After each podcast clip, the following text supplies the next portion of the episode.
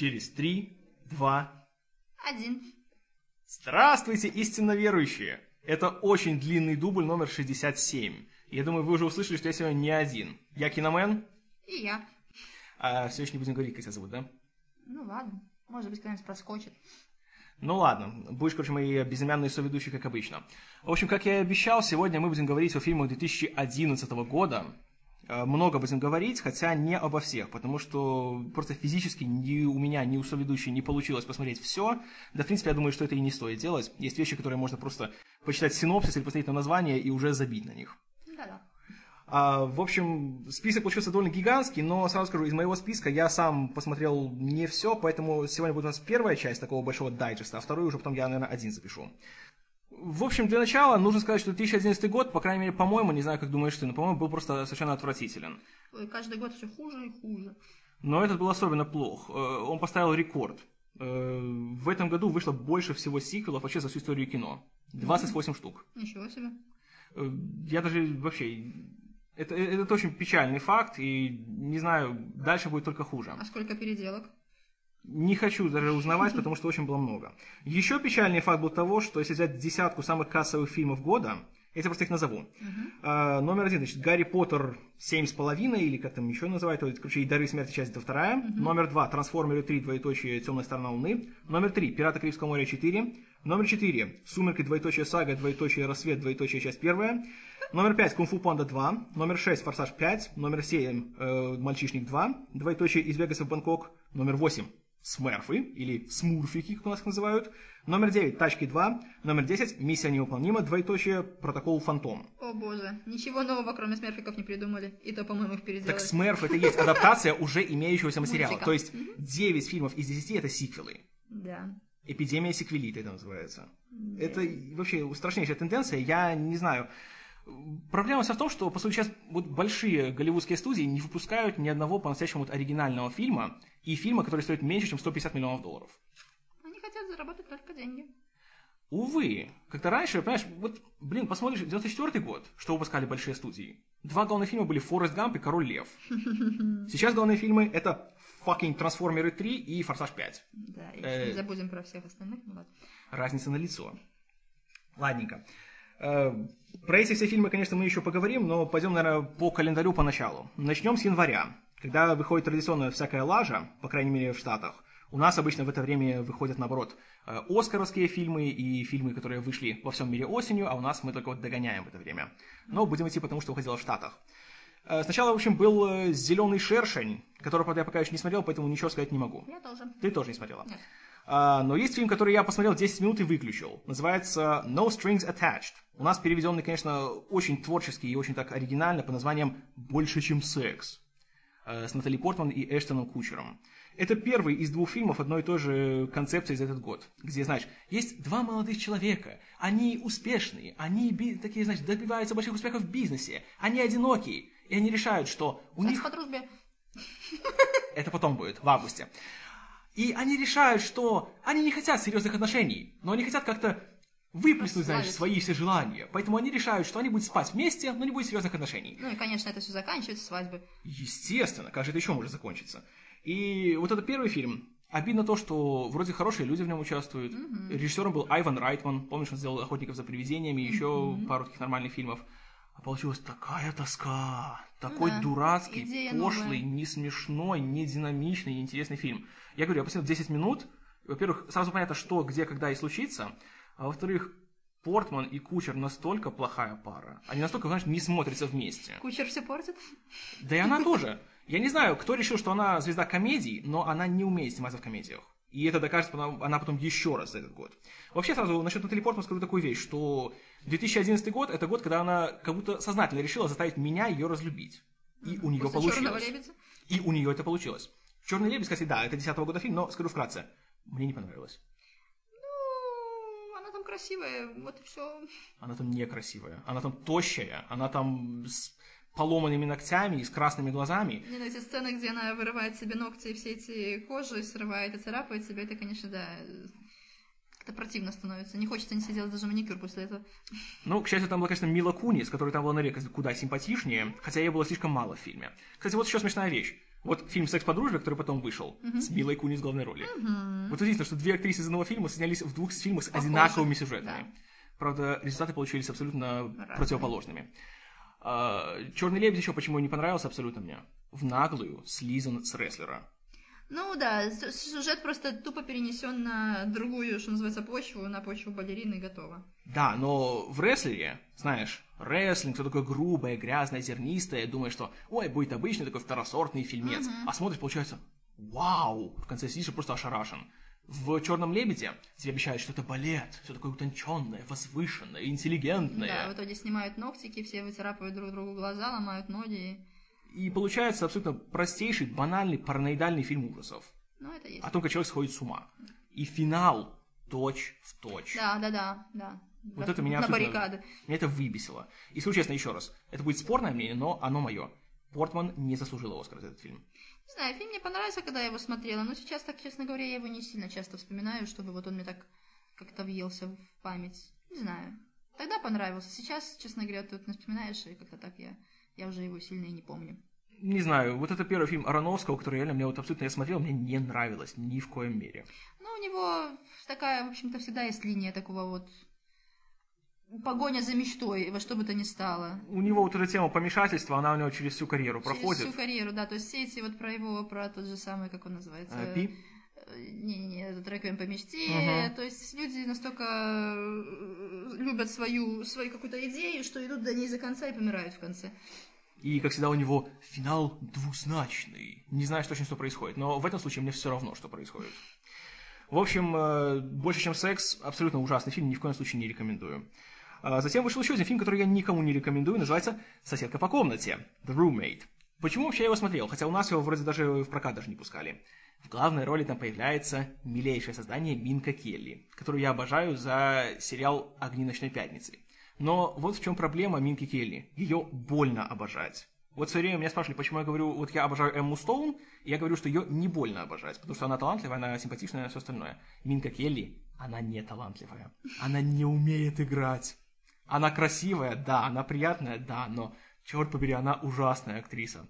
И сам фильм тоже, по сути, является такой, знаешь, глупой MTV-шной переделкой э, рокового влечения и одинокой белой женщины.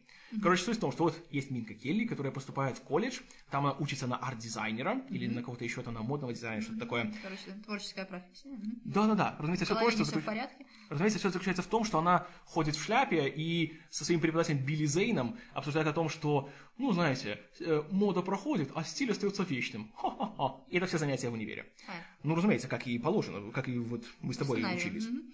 А, и у нее в общаге, общага, конечно, оборудована по последнему слову техники. У всех есть э, айпэды, айфоны, ноутбуки, холодильники в каждой комнате и так далее. А, и, в общем, у нее соседка абсолютно безумная. Она в нее влюбляется. И как только она слышит, допустим, героиня говорит, что «Ой, я люблю фильм «Дьявол носит Прада». На следующий день соседка вешает гигантскую афишу «Дьявол носит Прада» у себя на стенке. Так, еще одна история паранойи, ну-ка. Еще одна. И она встречается с парнем, разумеется, соседка начинает к нему ревновать. Кто кого убивает в конце? А, ну, к- у- Соседку угадай, убивают, да? угадай, кого убивают. Бедная, она убивает соседку. Да. Парня играет мерзкий человек Кэм Джиганде, которого ты видела и смотрела первые «Сумерки». Смотрела их? Ну, я их смотрела, но я, по-моему, там особенно никого не видела. Ну, короче, помнишь, там был такой злой вампир, блондинистый такой в конце? Э, Может быть. Был. Вот, короче, это он. Ну, в общем, он мерзкий. Там потом они все блондинистые какие-то выглядят. Ну, не сказал бы, там все в основном темноволосые были, а вот он именно такой, знаешь, такой, ух, такой мерзкий был. Джеймс такой. Вот Джеймс, такое вампирское имя, согласись? Да? Да. Моего брата так зовут. Ладно. Ну, он так переделал. В общем, «Соседка по комнате» — глупейший фильм, хотя его можно смотреть как хорошую такую ненамеренную комедию. То есть там есть моменты, где просто ржешь, хотя понимаешь, что авторы хотели сделать что-то такое очень суперсерьезное Страшно? и, знаешь, эмоциональное. Понятно. Э, Сами типа страшные сцены, конечно, сняты по всем канонам и шаблонам и клише. и ну, скорее смешно, чем страшно. Вот. А фильм, который должен быть смешным, но реально страшный, это «Притворись моей женой». Это есть. Вот это ты смотрела, да? Да. Вот, давай, расскажи мне. Еще один из последних фильмов Эда- Адама Сэндлера. Адам который Сэндлер. очень сильно испортился, очень сильно. И все получается примерно такое же самое, как «Притворись моей женой». Ну, Короче, еще один проходной фильм. Посмотрели под чай и печеньки и готово. Последние лет 10 вообще не знаю, он как будто систематически просто вот уничтожает кинематограф. Это есть. Каждый его фильм. Вот в «Притворись моей женой», во-первых, пошлятина редкостная, спустя каждый кадр. Это есть тоже. Абсолютно не смешной, не обаятельный Сэндлер, потому что раньше его первые фильмы тоже, понимаешь, были глупыми, глупыми, фу ты, грубыми. Там вот тот же счастливчик Гилмор или певец на свадьбе, там и водонос и все остальное. Но потому что он сам тогда еще был значит, молодой, такой приятный. И дерзкий. А теперь он заработал денежку и пытается выехать на том, что у него уже было. И я считаю, что этот фильм больше как бы нужен был скорее не ему, а Дженнифер Анистон, где она показала свою новую фигуру, новые платья и новую прическу. И готово. Насчет Дженнифер Энистон, знаешь, с ней был еще один фильм в этом году, а потом тебе еще о нем расскажу немножко. Вот там она реально показала и фигуру, и талант, и все остальное. Здесь же она реально просто позорится. Еще проблема в том, что Сэндлер, у него есть такая, знаешь, группка своих таких типа смешных актеров. Mm-hmm. Это он, Роб Шнайдер, Дэвид Спейд. Так вот в этом фильме появился самый противный из этих участников. Еще хуже, чем Роб Шнайдер. Еще хуже, чем Роб Шнайдер. Еще хуже. Ник Свордсон. Он играет этого дружка такого, помнишь, ходил, который потом выдавался за немца. Да-да-да. Он представился немца, который зовут Дульф Лунгрен. Да-да-да. Чтобы никто не догадался. Идиотизм. Но знаешь, самое печальное? Даже не то, что Сэндлер уже вышел в тираж, даже не то, что он продвигает своих бездарных этих корешей, не то, что этот фильм собрал немалые деньги, и даже не то, что здесь позорится Дженнифер Энистон. Потому что никто на него месте не появился? Нет, нет. Здесь есть Николь Кидман. О боже, это... Где мимика? Понимаешь, Николь Кидман, вот вроде она же хорошая актриса, она же талантливая, но почему последние 10 лет, с тех пор получила Оскар, она не снялась ни в одном хорошем фильме? После «Золотого компаса», когда этот ее натянутый лоб, натянутый этот нос и все остальное, я не видела ее ни в одном фильме. У нее все время одинаковое лицо. И, ну, не знаю, у нее была такая шаблонная роль, которую можно было так замечательно сыграть, и она, ну, никак. Ну, я не знаю, я бы на ее месте уже просто лучше вообще ушел на пенсию, чем сниматься в, так, в таком вот, ну, чем здесь есть роль можно было, ну реально, шаблонная роль, где нужно было одни и те же ужимки, но у нее как-то ужимки не сильно получались. Ой, в общем, «Притворись моей женой» абсолютно дурацкий, дурацкий фильм. Просто, и главное, он идет два часа. Комедия, да? которая тянется два Я часа. Серьезно. Вообще, вот такая дурацкая пошла такая вот тенденция последние, наверное, лет пять.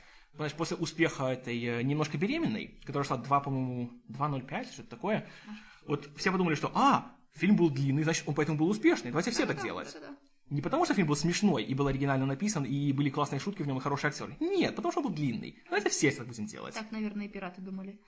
Ой, про пиратов еще будет. Ну, да. Хотя будешь говорить ты, потому что я их не смотрел и не собираюсь.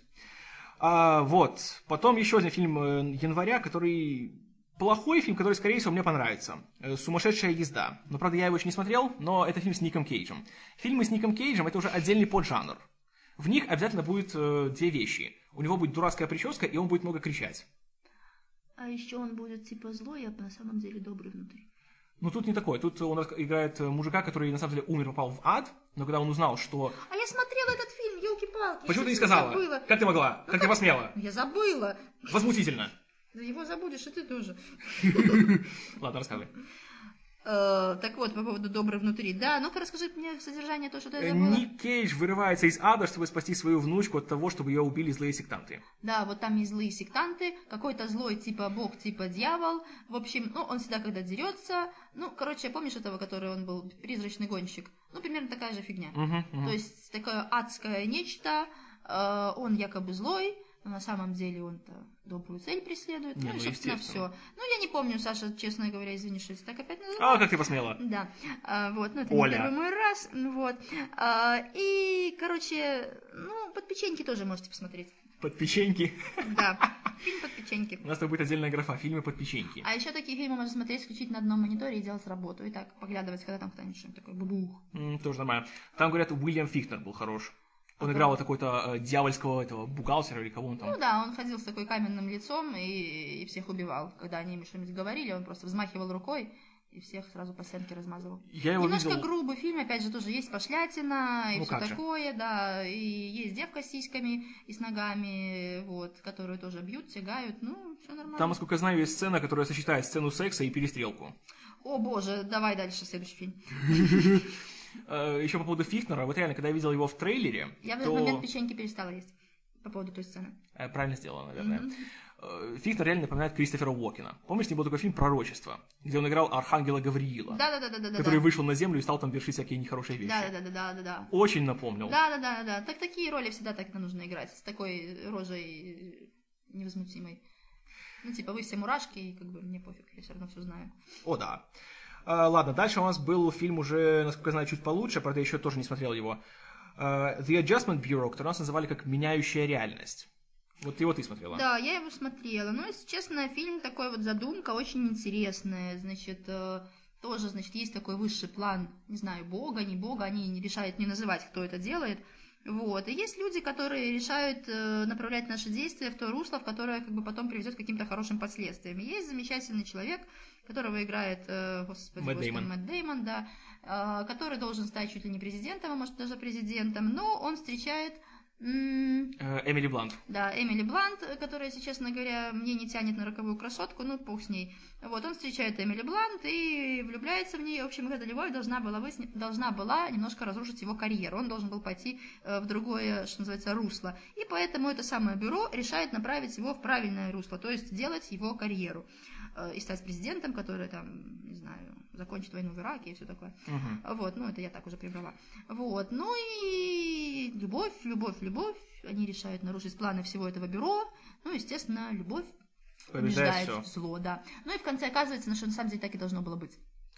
А. Спасибо. А... Спасибо, за совсем не спойлер. А, ну, если честно, в фильме не хватает динамизма, то есть бегают они мало, э, про это самое бюро рассказывают мало, э, там у них есть какая-то фишка шляпа, которую я тоже совсем не, не до конца поняла. Ну, могли бы каких-нибудь таких э, трюков больше напихать, и было бы тогда было бы офигеть. Ну, и все бы было больше, так более сошлось. Насколько а так как они не продумали, поэтому поменьше трюков и так сойдет. Насколько я знаю, фильм экранизирован, э, фу, фильм является экранизацией Филиппа Дика, а Дик славится тем, что у него, значит, фантастика такая интеллектуальная. У него экшена, по сути, никогда никакого не было. Ну, помнишь, тут у него, его, он писал этого «Бегущего по лезвию», «Особое мнение», «Вспомнить все» это все такое. И все голливудские экранизации, как правило, они наоборот mm-hmm. придумывают специально экшен, чтобы его напихать туда побольше, побольше, побольше, а все идеи обычно стараются так, э, остаются за кадром. Ну, идея тоже такая, знаешь, не новая, и, в общем-то... Да ну, честно говоря, фильм... Ну, конечно, он лучше, чем «Под печеньки», ну... Ну, понятно. Ну, мало есть... там экшена, да. То есть, как бы хочется немножко больше драчек, больше каких-то таких откровений, uh-huh. и больше как-то вот. Когда показывают какую-то другую реальность, какой-то другой, не знаю, мир, э, другую какую-то, я не знаю, восприятие чего-то, хочется что узнать больше правил в этом деле. То есть, как бы, как они представляют то, как они делают это. А там такого нету, никаких ни пояснений, ничего, откуда они взялись, что они делают. Ну, как-то так немножко, поэтому я таких вещей не люблю. Uh-huh. А как с романтикой? Нормально получилось? С романтикой Дэймон и Блант нормально смотрятся вместе? Да, они, кстати, нормально смотрятся, просто я не очень люблю Эмили Блант. Не После любишь? «Дьявол носит Прада», она там такая какая-то, такая немытая, поэтому я не очень люблю ее. Знаешь, она хорошая актриса, но почему-то да. ей вот не дают такого прорыва, которого она заслуживает. Может быть. Ну, фильм хороший, мне понравился, но как бы не хватает немножко экшена. Uh-huh. Когда я прочитаешь еще. синопсис, то очень интересно становится, но когда начинаешь смотреть фильм, немножко разочаровываешься, потому что, ну, не получаешь того, что как бы хотел. Угу, угу. Ну ясно, но все равно еще посмотрю, еще расскажу, что сам думаю. Вот фильм, который мы с тобой оба смотрели в кино. Первый в этом году наш свой поход в кино был «Битва за Лос-Анджелес». Mm-hmm. Или, простите, «Инопланетное вторжение, двоеточие, битва за Лос-Анджелес». Или, извините, «Битва, двоеточие, Лос-Анджелес». Или «Битва, двоеточие, ЛА». Или «Всемирное вторжение, двоеточие, битва за Лос-Анджелес». У него реально было пять разных названий в разных территориях мира. Может быть, кто-нибудь ходил два раза? Я сомневаюсь, судя по его кассовым сборам, по его отзывам на него. А, ну, почему так его назвали? Это явно было потому, что, значит, продюсеры, а продюсер у него Нил Мориц, чувак, который делает «Форсажи». Угу. Он, знаешь, думал, типа, фильм будет успешный, потом будет «Вторжение, двоеточие, битва за Нью-Йорк». Или Ой. там, знаешь, битва за Рио-де-Жанейро. Или битва за Москву. Или что-нибудь такое. Ну да. Э, правда, не случилось такого. Ау. Э, давай расскажем, как мы с тобой ходили на него и что мы об этом подумали. Ой, мы так много болтали, что нам даже грубо сказали, отвалите, мы пришли посмотреть фильм, но они что не знали, что таких фильмов уже много. Увы, и вот «Битва за Лос-Анджелес», лично по мне, как, в принципе, почти любой экшен-фильм этого года, можно описать одним, э, одним предложением.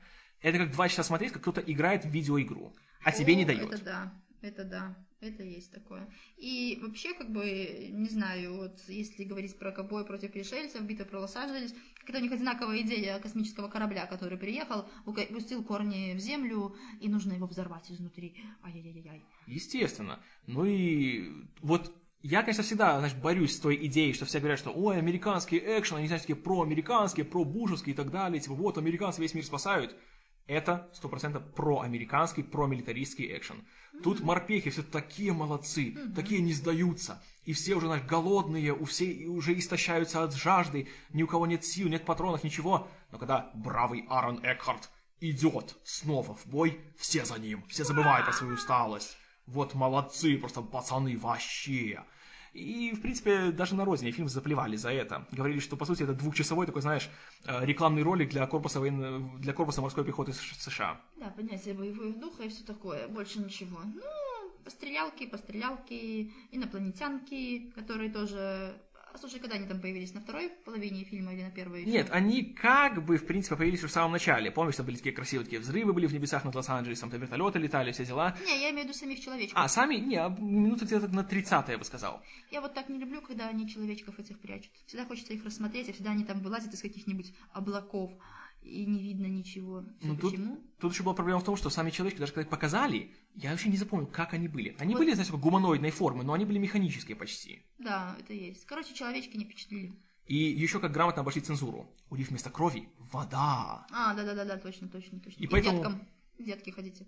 Да, поэтому можно показать, как его из автомата расстреливают в упор, знаешь, 10 очередей в него пускают. И брызги. Но брызжет вода, поэтому это не насилие, это не отравит вашу психику. Смотрите, дети. Э, ужасно абсолютно сделано. И самая проблема в том, что фильм снимался не в Лос-Анджелесе. Я слышал много отзывов от людей, которые живут в Лос-Анджелесе, и говорят, что... А типа, где это? Они говорят, да. Нам говорят, что происходит в Санта-Монике, на бульваре там таком-то и на улице такой-то. Говорит, я был на этой улице, я туда на работу каждый день езжу. Там нет ни одного такого здания. А знаешь почему? Потому что снимали его, кстати, в Луизиана. Угу. Где-то в Новом Орлеане или где-то там еще. Это далековато. А знаешь почему? Потому что Новый Орлеан после урагана Катрина, чтобы как-то восстанавливать свою экономику, сейчас они дают большие налоговые льготы для, всем, для всех киношников. И поэтому туда все рвутся снимать фильмы. Например, mm поэтому, вот э, вернемся к Бенджамину Баттону. mm Знаешь, почему там все просил во время урагана Катрина и в Новом Орлеане? Потому что, Потому что в оригинальном сценарии этого не было.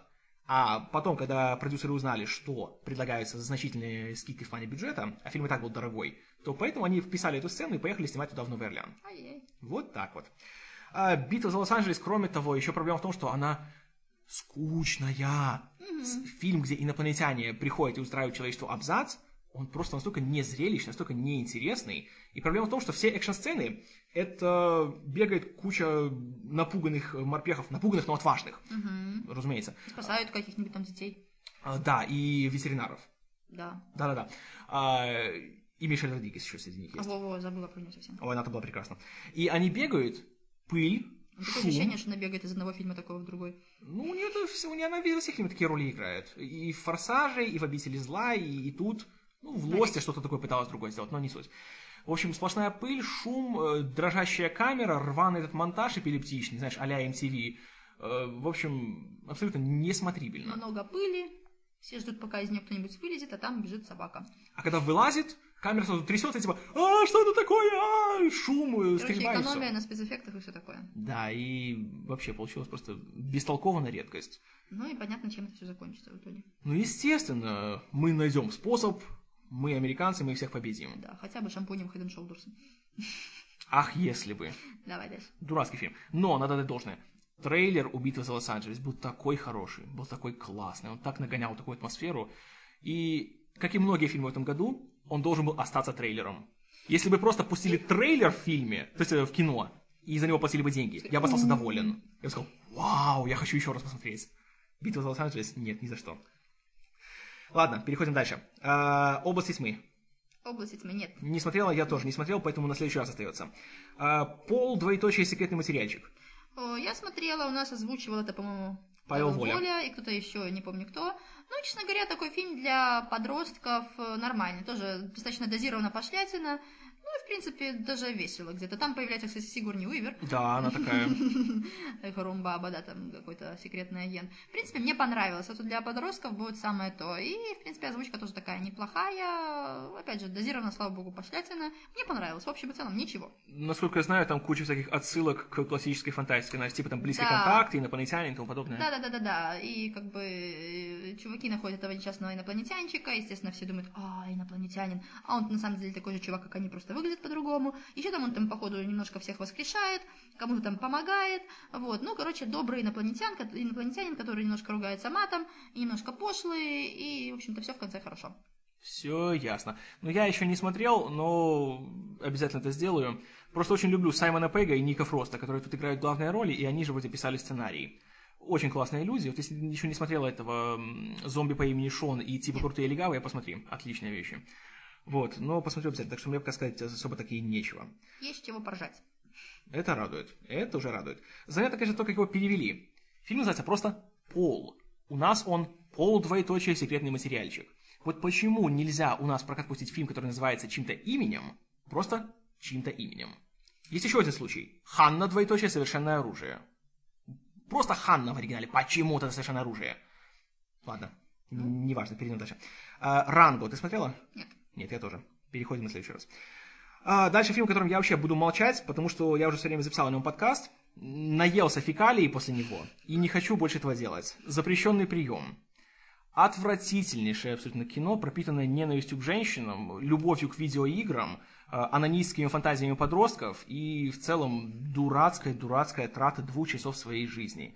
Э, Фильм, который подтверждает то, что Зак Снайдер полный дебил, и что фильм о Супермене будет просто трагедией. И знаешь, Зак Снайдер это как Уве Болл, которому просто дают много денег. Мгм. Э, Уве Болл, я думаю, тебе ничего не говорит, нет? Нет. Нет? Ладно, не суть. Э, Фанаты знают. Дальше. В общем, все. О запрещенном приеме ни слова. Худший фильм года. По крайней мере, один из двух худших. Второй мы с тобой еще смотрели в кино. Об этом позже.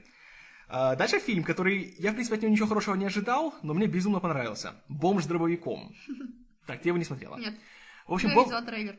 ну, короче, «Бомж с дробовиком», э, вообще его история такая, что изначально это был, значит, фальшивый трейлер. Когда вот выпускали «Грайндхаус», проект Тарантино и Родригеза, объявился конкурс в Канаде на тему того, что снимите свой такой любительский трейлер, и если он победит в конкурсе, то он будет присобачен к «Грайндхаусу» в Канаде.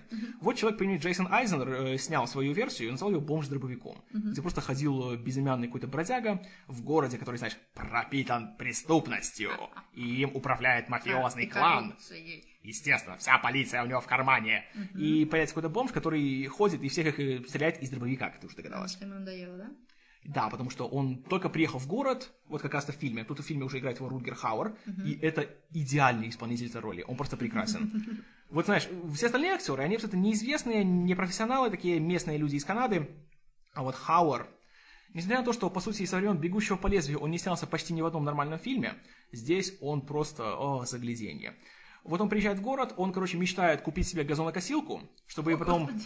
Да, чтобы потом э, платно косить людям э, траву, зарабатывать деньги на этом и как-то, знаешь, стать человеком. Но как только приезжает в город, видишь, что все везде в разрухе, все в криминале, проституции, вымогательстве, коррупции и всем остальном. И когда он приходит в магазин, чтобы купить себе свою газонокосилку, тут же врываются грабители в нее. И такой, знаешь, кадр классный. Газонокосилка, рядом с ней лежит дробовик. Разумеется, он берет дробовик, заряжает его. Как всегда, в принципе, в магазинах, да?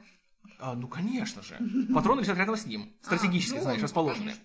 А еще там какая-нибудь дальнего действия ракета. Не, ракет не было, слава богу, тут, тут все так, знаешь, приземленно. Давай. И он с гениальной фразой «Сегодня я буду спать в ваших трупах!» и расстреливает этих грабителей. И так постепенно он вот обретает такую культовую славу в городе, он борется с преступностью таким образом. И фильм, чем он хорош? В отличие от того же, значит, Мачете или вот Грайндхауса, который за большие деньги снимался фильм, который, значит, имитация такого трэшевого, такого Да, низкобюджетного да, да. кино. Это фильм, который снимался за копейки. И это видишь. Вот снято зернистую такую, знаешь, пленку, техниколор, э, там, по-моему, 16 миллиметров или что-то такое. Короче, очень завышенная яркость цветов, очень такая контрастность резкая. Ну, я помню трейлер. Как будто такой вот за- затасканный фильм из 70-х. Да, да, трейлер. Хотя снят вот в прошлом году. И это срабатывает. И плюс, участники фильма, в отличие от того же Мачете, где и Де Ниро, значит, там и Линдси Лохан, и Дэнни Трехо, все такие видно, типа, что «Ха-ха-ха, какие мы приколисты, мы стебемся на фильмы 70-х». Тут Так все На самом деле, Тут все делается всерьез. И в отличие от Мачете, где было не смешно, здесь реально понимаешь, что вот, это то, что надо, вот так надо было делать. Э, Бодрый фильм, главное, что он не затянут. Он идет всего час двадцать, очень кровавый. Но насилие, знаешь, такое, все эти вот трупы расчлененные, вся эта кровища, видно, что фальшивое. Пластмассовые куколки. Да, видно, что пластмассовые манекены. И это смешно. Это Причем это по-хорошему смешно. Причем все такое, такое экзотичное. Тут злодеи такие мерзкие. Есть момент, где сынишка главного криминала заходит в школьный автобус полный детей и из огнемета всех их палит. Но несмотря на такую, казалось бы, жутчайшую мысль в фильме, потому что такая атмосфера создана в нем, это реально развлекает. Хотя я знаю, что это, конечно, кощунство редкостное, но здесь это вот срабатывает. И финал, конечно же, ну, конечно, страшный спойлер будет, Ну-ка. но, в принципе, любой, кто слушает подкаст, знает, что у меня страшные спойлеры. А, там, короче, есть как героиня, проститутка, которая знакомится с этим бомжом, и она как бы его вот поддерживает. Мгм, В конце, Мария Магдалина. Мгм. ну, в, да, да, в таком стиле, да, похоже. И в конце, короче, главный этот начальник мафии, он берет ее за руку, он берет такой, знаете, пропеллер гигантский, и эту руку туда ее чик. И ей, короче, всю кисть отсекает, а тут такая кость у нее торчит из нее. И этой костью Она она, его в лицо, нам, знаешь, так раз 10. Все так красочно, знаешь, так очень так крупным планом показано, вообще просто полный отпад. В общем, фильм абсолютно бессовестный, значит, бесстыдный, не прикрывается ничем, но поэтому, вот благодаря такой искренности, он очень хорошо смотрится. Я получил огромное удовольствие от «Бомжа с дробовиком», и, наверное, даже на Blu-ray себе его куплю. Поэтому вот этот фильм я реально рекомендую. Если, опять же, не надо ждать от фильма, знаешь, какого-то там высокого искусства и глубоких каких-то моралей. Это просто такое трэшевое, такое второсортное развлечение, но сделанное очень, очень с душой. Вот. А вот фильм, который является трэшевым второсортным развлечением, но при этом претендует на что-то гораздо большее. «Астрал». В общем, фильм, который сделали три человека, которые, по сути, извратили современный жанр хоррора. Э, Джеймс Уон, режиссер «Первой пилы», Ли Вонелл, сценарист и актер из «Первой пилы», и Орен Пелли, который режиссер «Паранормального явления». В общем, ай, знаешь, как я тебе скажу про «Астрал»? «Астрал», весь фильм, строится исключительно на одном приеме. В общем, история такая. Есть э, семья, в которой главных э, героев родителей играют Патрик Уилсон и Роуз Берн. А! Мама! Испугалась, правда? Да. Вот примерно так же идет весь фильм. В общем, они приезжают в новый дом и... А! Испугалась? Уже нет. А, в общем, э, у них есть сын, которому снятся всякие страшные сны. А! Отвали. Не испугалась, правда? Ну, понятно, в фильме это Знаешь, это уже не страшно. пугает, это уже раздражает. Понятно. И вот так 100 минут. И, знаешь, призраки, злые духи, которые хотят его захватить, его дух, потому что у него есть способность к астральной проекции. Чё? Он может путешествовать, его тело остается здесь, а его душа попадает в потусторонний мир. И там всякие страшные демоны с красными лицами бегают за ними, кричат. и. Сто минут. Тягомотина, не страшная, не интересная. И каким-то образом фильм при бюджете в полтора миллиона собрал 100. Так что сиквела не избежать. В общем, ужасно, не рекомендую никому. А, вот следующий фильм, который мы тоже с тобой смотрели в кино. «Исходный код». Мне не очень понравилось. Он тоже какой-то не очень динамичный. Э, Трейлер был отличный. Трейлер, да. Он был поездатый. Да, да, да. Непонятно, как эта система работает, а я люблю, чтобы было все понятно. Ну, чтобы все концы соединялись друг с другом, Угу. чтобы была целая картинка. Там я многих вещей не поняла, что за код, как они его сделали, вот, и как бы мне не очень понравилось.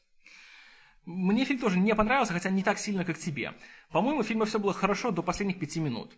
Просто, ну, слушатели, я думаю, и так прекрасно знают, что за фильм. В общем, о том, как Джейк Джилленхол просыпается в какой-то страшной камере. Вот, и... откуда эта камера, что это такое? И где она находится, не ясно. Да.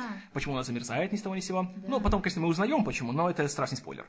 А, в общем, его отправляют как бы назад во времени, хотя на самом деле не во времени, а, в поезд, который потерпел страшное крушение, где он должен за 8 минут, почему-то только 8 минут, а, узнать, где была бомба и кто ее подложил, чтобы предотвратить новый теракт. И вот он это делает по 8 минут, как, по-моему, раз 6 за весь фильм. Да, много раз, но мне немножко как бы кажется, что это все, ну, что кажется, но и на самом деле притянуто за уши, потому что когда по ходу поисков он, допустим, выходит на какой-то остановке, и как бы суть его сходится на том, что что-то в его памяти. Да. И если ты не выходил на этой остановке, как ты можешь помнить, что на той остановке был именно такой гараж, именно такая машина, именно чувак такой? То есть, ну, я считаю, что это просто недоработка. Ну, придумали бы, что это, как, например, помнишь, было в Дежавю, да? Мгм. Вот, там было, в принципе, все понятно, откуда это берется, но здесь какая-то фигня.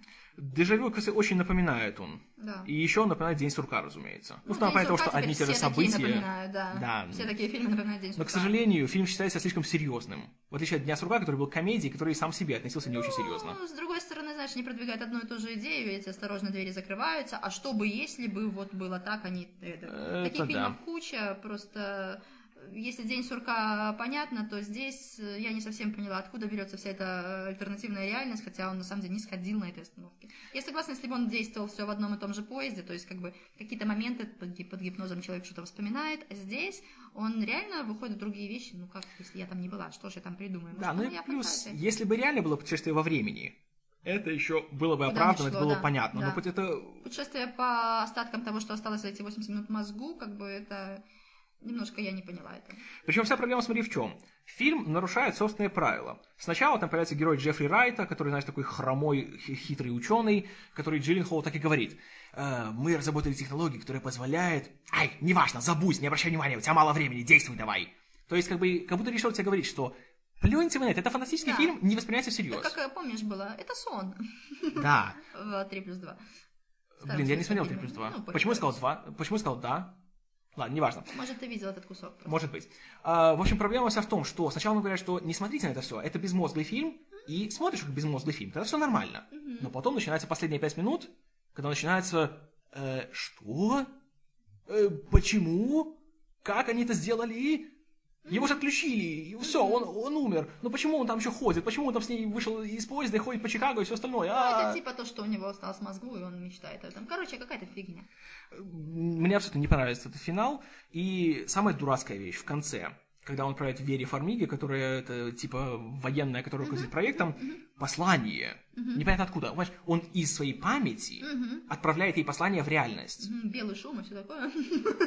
Но при этом на бумаге. Бред, да. И она ее читает, и он говорит, что исходный код работает, и он готов к повторному запуску. Только ни хрена непонятно как.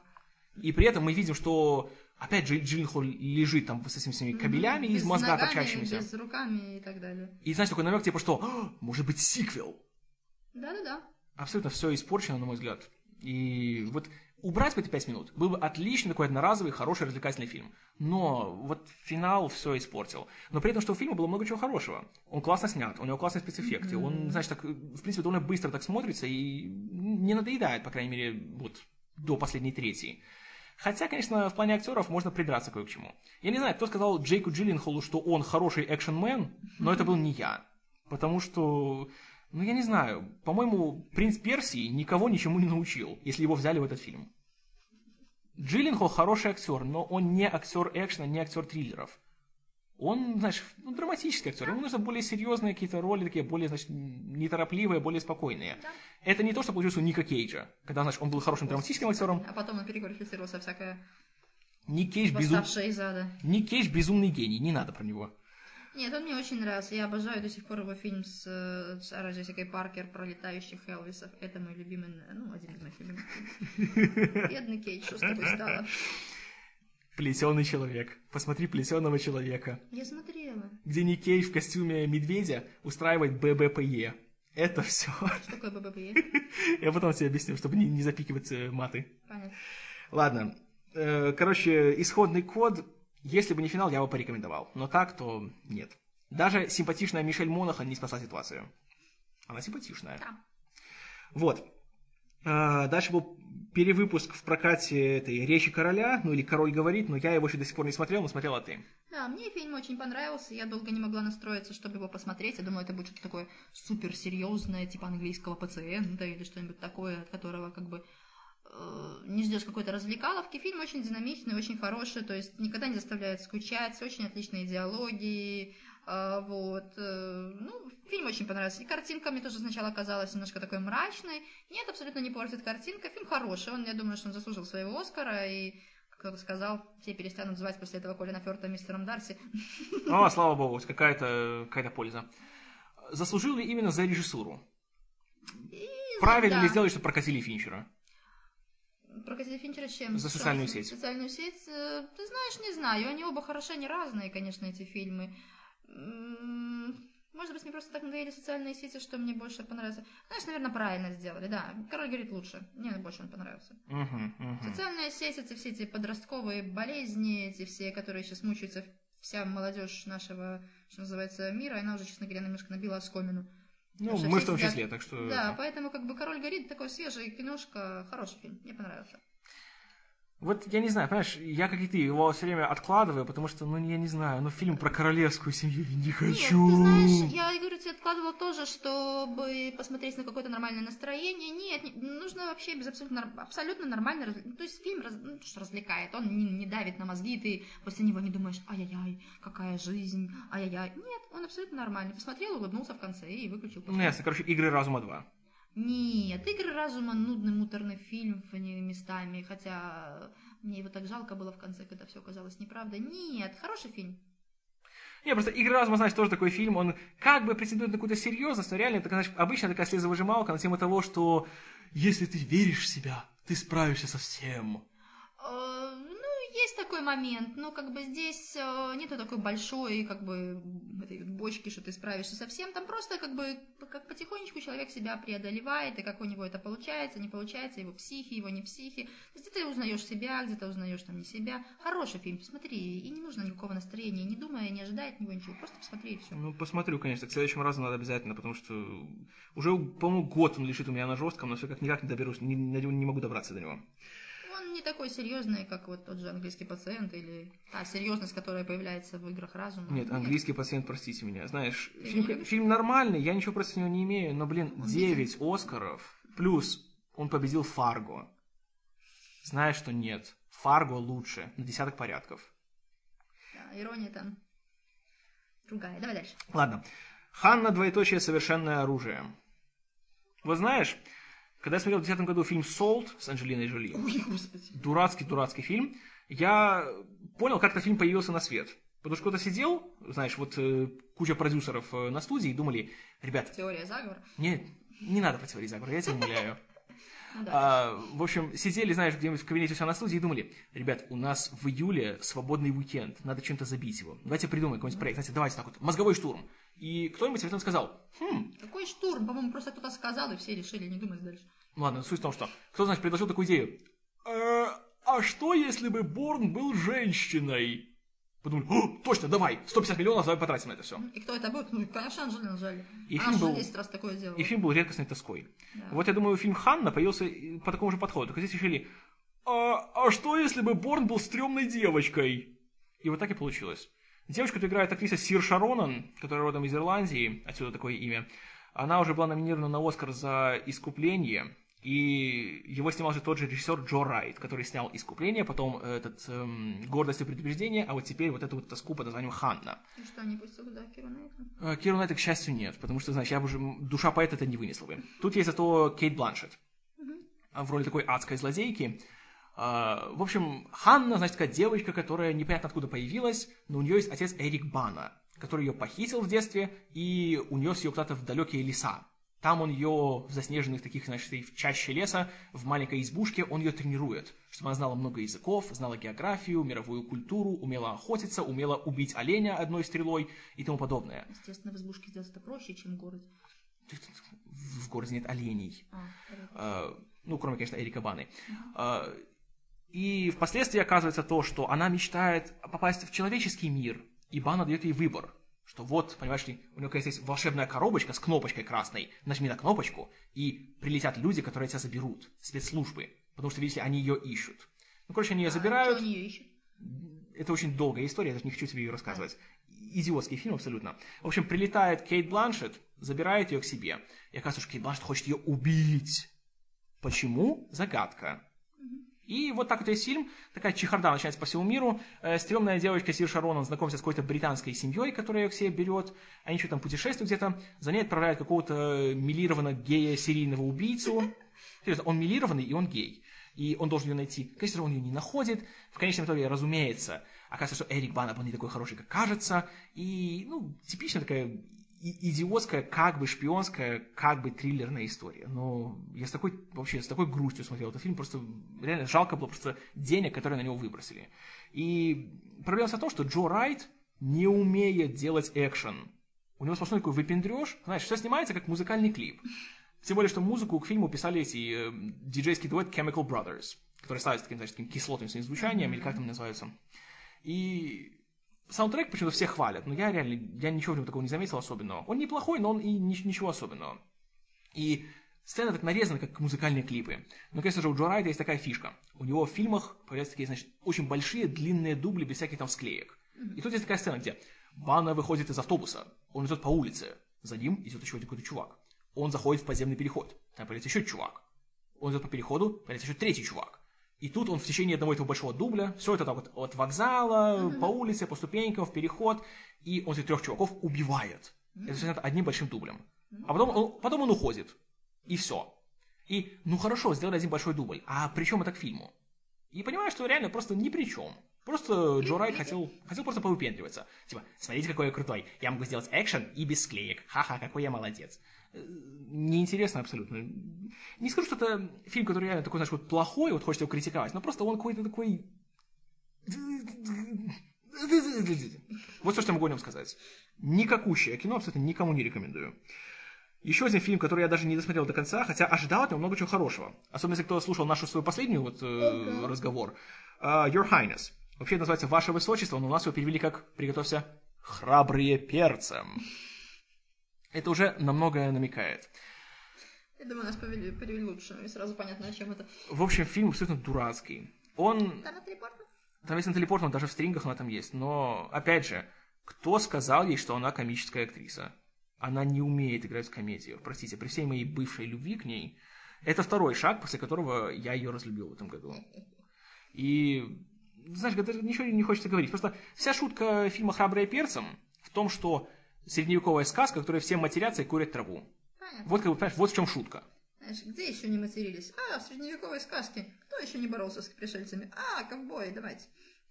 Но проблема в том, что в этом году вышел сериал «Игра престолов», который тоже происходит в Средневековье, как бы фэнтези-история. Там матерятся, там есть обезглавливание лошадей, там есть садомия, инцест и все остальное. Понимаешь, там это интересная история. Тут, кроме этой одной дурацкой шутки, не, конечно, я не сравниваю «Храбрых перцем» и «Игру престолов», не подумайте.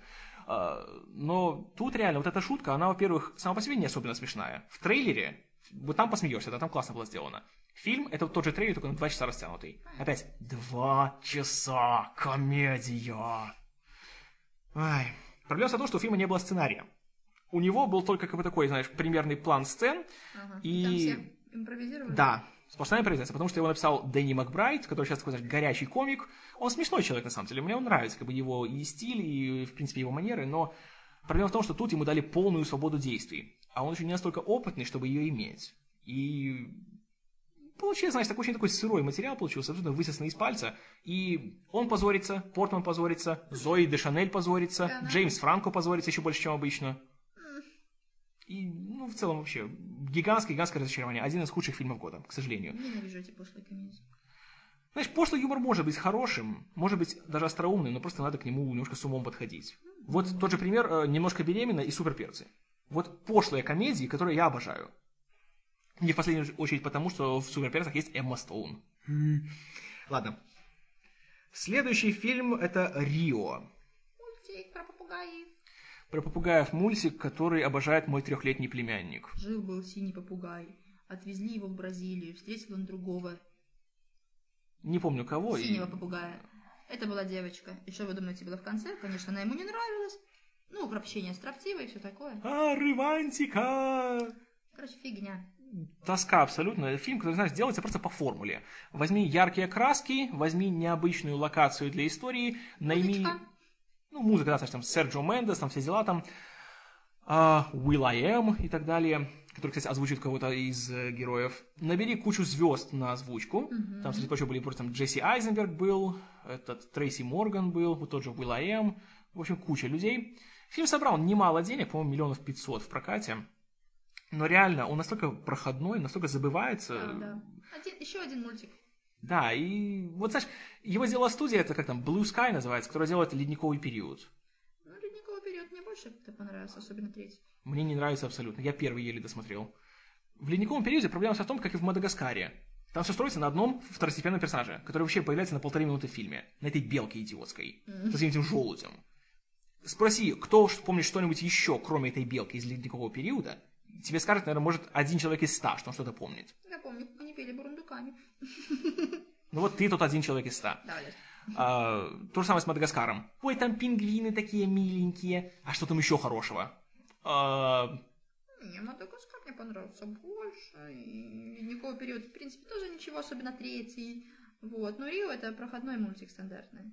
Например, собрал кучу денег и увидишь будет сиквел обязательно. Ну, куча детишек, куча денег, что то непонятно. Эй, грустно это все. Давай, а, следующий фильм «Крик 4», который мы тоже смотрели в кино. Да. Ну, давай начни ты. Крик мне понравился. Сама начинай, потому что я уже ничего не помню. Сама? Спасибо. Я тоже тебя очень люблю. А, Крик 4 мне, если честно, не понравился. Значит, не то, чтобы я вообще так вот, вот был вообще озлоблен этот фильм, но он был абсолютно не нужен. А, мне немножко было обидно за себя, потому что все крики, в общем-то, снимаются по одному сценарию. Убийца оказывается один из ее родственников, но вот все равно как-то ждешь, что будет кто-нибудь другой. Ну, там снова ее родственник, черт. Ты ну, очень что... тихо говоришь. Да? Хорошо. Короче, убийца ее родственник, все. Вначале я этого не поняла, а потом стало обидно. Ай, Крик 4, реально, это вот... Ну, знаешь, что это напоминает? Это напоминает э, актера немого кино, который пытается снять свой собственный 3D-фильм за 200 миллионов долларов. Крик, реально, понимаешь, это фильм 90-х. И он себя давно уже изжил. Еще на третьей части, которая была, откровенно говоря, высосана из пальца. Четвертая, это типа, знаешь, какая-то осовремененная такая история. Тут есть Твиттер и Фейсбук. Да, да, да, да. есть, есть пацанчик, который ходит с веб-камерой и делает такой, знаешь, live stream такой делает по всему, что у него происходит. И все такие большие киноманы, и вообще все такие крутые, но при этом а, сюжет опять набран... такое собрание банальных, за... затясканных штампов. Да. Причем Крик уже сам себя уже изжил. Пародирует, да. Это очень обидно. И знаешь, что можно было бы сделать хорошо? Этот фильм мог получиться хорошим. Например, я вот думал, что если это будет говориться о том, что значит, будет новое поколение, uh-huh. там вот все продвигали актрису Эмму Робертс как uh-huh. новую главную героиню. Uh-huh. Я думал, что так может они убьют Нев Кэмпбелл в первые пять минут, uh-huh. и тогда она будет главной героиней. Uh-huh. Это было бы интересно. Плюс это, знаешь, было бы таким эхом того, что сделали в первой части. Когда, uh-huh. помнишь, в рекламе была Дрю Берримор. А, Дрю Берримор в новом триллере, как классно! А ее берут жестоким образом, убивают и вешают на собственном кишечнике в течение первых 10 минут. И ты смотришь, думаешь, а, а что теперь? Что теперь смотреть? Так вот, если бы сделали то же самое здесь, это было бы интересно, было бы непредсказуемо, это было бы, знаешь, захватывающе. А получилось то, что обычно. Три главных героя, то есть вот Нев Кэмпбелл, э, это, там, э, Кортни Кокс и Дэвид Аркет, остаются живы в конце. Ну, мне немножко это напоминает фильм, господи, как он назывался, где Непобедимые, или как они называются, где, господи, как их зовут?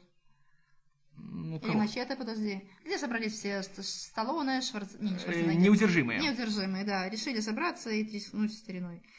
Ой, будет же «Неудержимые 2» в этом году. О, Господи. Причем там будет уже вся гвардия. Значит, там будет Арни, там будет Слай, Уиллис, э, Чак Норрис, Ван, Жан-Клод Ван Дам, все дела. Боже, сколько что денег им стоило. Знаешь, на самом деле немного. Они уже много не требуют. Они за еду работают. А-а-а. Но знаешь, в чем проблема? Ну. Чак Норрис – сволочь. Э, изначально планировал, что рейтинг у фильма будет R, то есть, значит, такой жесткий, значит, там матершина, uh-huh. насилие и все остальное. Uh-huh. А Норрис сказал, потому что он весь такой супер набожный, он сказал, что, ребят, вырежьте всю, всю матершину, или я не буду сниматься. Ну и нафиг нам человек Норрис, я его не И вырезали всю матершину. Рейтинг PG-13, то есть все насилие, значит, так поумерят, всю матершину, значит, все факи вырезают и все. Понимаешь, фильм со Шварцем, Слаем, Уиллисом, Ван Дамом и всем остальными, где нельзя материться. Это, это, это, это, Особенно в наше время. Это вообще это, это издевательство. И, разумеется, то, что мы говорим о «Неудержимых 2», когда мы рассказываем о «Крике 4», это уже много говорит о «Крике 4».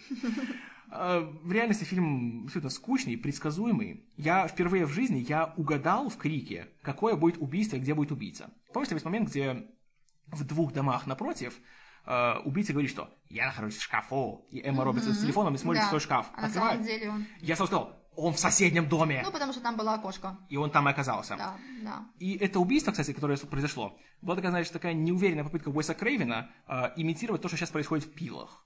То есть там он жесточайшим образом убивает одну из своих жертв, uh-huh. а потом, когда ее находят, то у нее аж, знаешь, кишки вываливаются uh-huh. из живота. Я подумал, что ну, Крик же это не об этом фильм. Да. В Крике традиционно крови немного. Он делает больше на вот это напряжение, на саспенс делает uh-huh. упор. А кровище, мясо, это, это не его. Но, очевидно, значит, надо дать дань уважения своему времени. Но не получилось. Актеры тут тоже, как ты знаешь, они просто ходят, они не играют. Конечно, приятно видеть много людей с телевидения. Mm-hmm. Там вот была Мэри Макдоналл из этого боевого крейсера «Галактика», была Элисон Бри из «Сообщества и безумцев», э, была Хейден Панетьер, которую мы с тобой любим, из «Героев». Но, ну, как-то, не знаю, недостойно получилось. Крик как крик, как бы, да. Ну, знаешь, все, ну, вторая часть еще, да, нормальная была. А потом все это, все эти сиквелы, они почти никогда не вызывают такого восторга. Ну, короче, не реанимировали. Давай Причем дальше. самое обидное то, что делали те же люди, которые сделали оригинал. Ну, так Тоже Уэс Крейвен режиссер, тоже сценарист Кевин Уильямсон. Обидно. Ладно, Крик 4 не рекомендую. А, вот фильм, который тоже не рекомендую ни в коем случае. Идиотское абсолютно кино. Называется «Атлант расправил плечи». Двоеточие, часть первая. Я знаю, сейчас все спрашиваете, что? Короче, «Атлант расправил плечи» — это такая популярная книга среди всяких, знаешь, претенциозных снобов и больших бизнесменов. Написал ее Айн Рэнд. Она, в общем, была популярна где-то в 60-х годах, в свое время была еще запрещена, по-моему. Короче, история о том, как где-то в недалеком будущем наступил страшный экономический кризис, цена нефти подскочила чуть ли не до 1000 долларов за баррель, mm-hmm. а, самолеты стали просто не этими, нерентабельными, и главным способом путешествия стали поезда. И нам рассказывают историю женщины, которая является начальницей одной из такой компаний, которая занимается грузоперевозками и транспортировкой людей на поездах. И у нее страшный кризис. Есть новое законодательство, которое запрещает одному человеку владеть более чем одной корпорацией. И при этом у нее еще кризис в том, что рельсы, по которым ездят ее поезда, все время разваливаются, и поезда уничтожаются, и все индустриалисты отказываются подписывать с ней контракты. Она заключает страшную сделку с человеком, который, который производит сталь. И, знаешь, главный конфликт, главное вот такое напряжение фильма заключается в том, что построили новые рельсы, новый гигантский мост такой через mm-hmm. там, чуть ли не, не целое море, mm-hmm. по которому идет ее первый поезд, ее новая линия. Mm-hmm. И напряжение в том, что выдержит ли его сталь, этот поезд. И при этом э, фильм лучше всего описывает одна цитата. Э, вообще, почему фильм эту историю, в принципе, ненавидят нормальные люди. Угу. Что за безумные альтруистические порывы? Ведь альтруизм это несправедливо и непрактично. То есть мораль фильма в том, что вот один процент, который управляет 99%, это хорошие люди. Понимаешь, они молодцы. Да, да, да. Вот богачи, они ну, хороши. А вот бедняки, они плохие, потому что они бедные. И поэтому они ленивые, они ничего себе не умеют делать. Да, да, да. Фильм, конечно же, бездарно абсолютно сделан. Его делали любители. Некто по имени Пол Йоханссон. Он не делал ничего, по сути, до этого, ничего, до, э, ничего и после. А, планировал, что фильм будет трилогией. Однако первую часть настолько разругали, что вторые, вторую и третью уже не станут снимать. И слава богу. Посмотреть, знаете, можно просто как вот посмотреть, насколько плохое может быть кино. «Атлант расправил плечи», часть первая. Но если вы любите нормальное кино, если вы вменяемые люди, то не рекомендую ни в коем случае. Это часть вторая, да? К счастью, нет. Вроде говорили, что будет в конце этого года, но сейчас уже э, главный ее финансист э, говорит, что потерял много денег, и разгромные отзывы на фильм заставили его передумать. Сталь не выдержала поезда? Нет, не выдержала. Ладно, вот э, еще один фильм, который тоже у нас никто не знает, но который в Штатах довольно-таки немножко наделал шуму. Короче, называется «Большая счастливая семья Мадей». Madea's Big Happy Family. Это кино, которое я вообще раньше не смотрел ни одного фильма Тайлера Перри, но вот это его первый фильм, который я увидел. Тайлер Перри это такой, знаешь, маленький Роберт Родригес. Точнее, черный Роберт Родригес. В общем, он продюсер, актер, сценарист, режиссер, драматург э, и кто-то, кем только он еще не является. Он делает черные фильмы с черными актерами для черных. Он придумал грамотную бизнес-модель он э, делает очень большую ставку на всякие там религиозные христианские ценности в своих фильмах, и поэтому он пропагандирует свои фильмы, значит, делает такой пиар через церкви и через всякие такие церковные организации. И вот на этом он стал из бездомного человека почти, потому что в свое время, когда он начинал только ставить первые свои постановки, он жил в своей машине. Он превратил, по сути, стал миллиардером. И вот этот вот, у него есть такая главная известная героиня, Мадея. Такая, короче, старая тетка, уже седая, которая входит в таком э, халате, который, значит, с бюстом а-ля Верка Сердючка, которую играет сам Тайлер Перри. И, по сути, да, только, знаешь, более такое типа, как бы, смешное. Но в реальности он сочетает две вещи. Абсолютно такую безумную черную комедию, где ходит его Мадея, и она всех получает, и она такая вся крутая, знаешь, такая не терпит никакого нонсенса ни от кого. А второе, это такая суровая драма о пожилой черной женщине, которой открыли рак. И у нее есть семья, в которой, знаешь, все друг с другом не ладят, и она вся такая ходит с таким лицом индийской коровы, и говорит таким вот голоском, и «Ну что, доктор, сколько мне осталось жить?» Мы не знаем. Очень мало. Наверное, месяца три. Ну, что ж, зато я благодарна за то время, что я провела на земле. А теперь я буду ближе к Иисусу Христу. И я благодарна Богу за то время, что Он мне выделил. Вот такие вот вещи все идут. И параллельно с этим, разумеется, у нее есть семья, которая ее не любит, которая ее не ценит. У нее есть сын, который в тайне торгует травой. У него есть противная подружка, от которой от него залетела и родила ему ребенка, которая вечно требует от него денег. У него их нету. Все его поучают, типа, что почему ты не зарабатываешь деньги? Ты должен содержать своего ребенка, чтобы тебя не унижало и не все остальное. Да, и, и вот этого лучше не становится. И самая классная цитата фильма, которая, в принципе, описывает весь этот фильм вот как явление. Этого чела зовут Байрон. И эта его подружка, она вечно его достает. Она говорит ему буквально вот так вот. Байрон! Вот буквально вот так вот вечно орет в каждой сцене. И кто-то считает такое смешным. Причем у Тайлера Перри есть тысячи фанатов в Штатах, поэтому он зарабатывает миллионы-миллионы долларов на них. Но вменяемому человеку такое кино смотреть не стоит. Хотя, хотя, это один из тех фильмов, который может прийти ради того, чтобы, знаешь, увидеть, насколько он плох. То есть тут настолько плохо, что хорошо в некоторых моментах.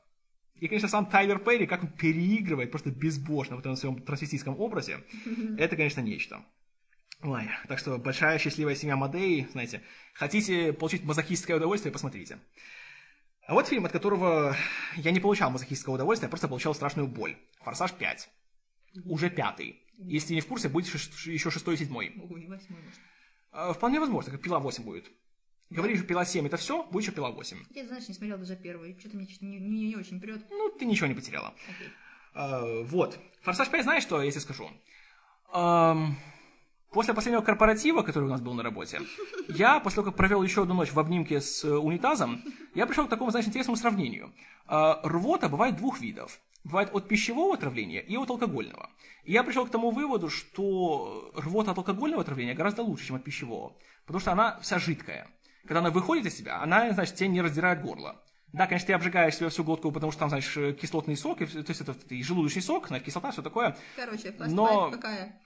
Так вот, понимаешь, вот, так вот я скажу, э, выбирать между тем, что лучше, алкогольная рвота или пищевая, это как вот люди говорят, ну, «Форсаж 5» это лучший из всех «Форсажей». По мне, это то же самое, что выбирать. Что лучше, «Форсаж 5» или «Форсаж 4», это какая рвота лучше. Понятно. В любом случае, фильм абсолютно несмотрибельный, абсолютно идиотский, безмозглый, и просто это одна из тех причин, по которым я ненавижу современное кино. «Форсаж 5». И нет, просто все, нет слов абсолютно. Не рекомендую. Форсаж, трансформеры, какая разница? Знаешь, в чем проблема? Когда-то, в том же 94 году, фильмом, который назывался «Безмозглым», знаете, таким эталоном такого mm-hmm. адреналинового высокоактон, а, высокоактанного экшена, считалась фильм «Скорость». Помнишь, с Киану Ривзом, Деннисом Хоппером, да, Сандрой Буллок? Да. Сейчас смотришь «Скорость». Да, это, он это, фильм. Это как фильм Бергмана, по сравнению с тем, что сейчас здесь. Понимаешь, он просто прекрасен. Там такие диалоги, там такой экшен, там такой сценарий. А, скорость, просто обожаю. «Форсаж 5» это просто... а. Это издевательство. Не рекомендую ни за что. А вот фильм, от которого, в принципе, я мало чего хорошего ожидал, но он меня, знаешь, очень порадовал. Да. Тор. Да. Мне тоже понравился. Я, когда видела трейлер, думала, очередной фильм про супергероя, намешали всего подряд, и пришельцев, и ковбоев, и всего остального, ну, как обычно. Да. вот. Но мне очень понравился, очень добрый, хороший фильм про супергероя.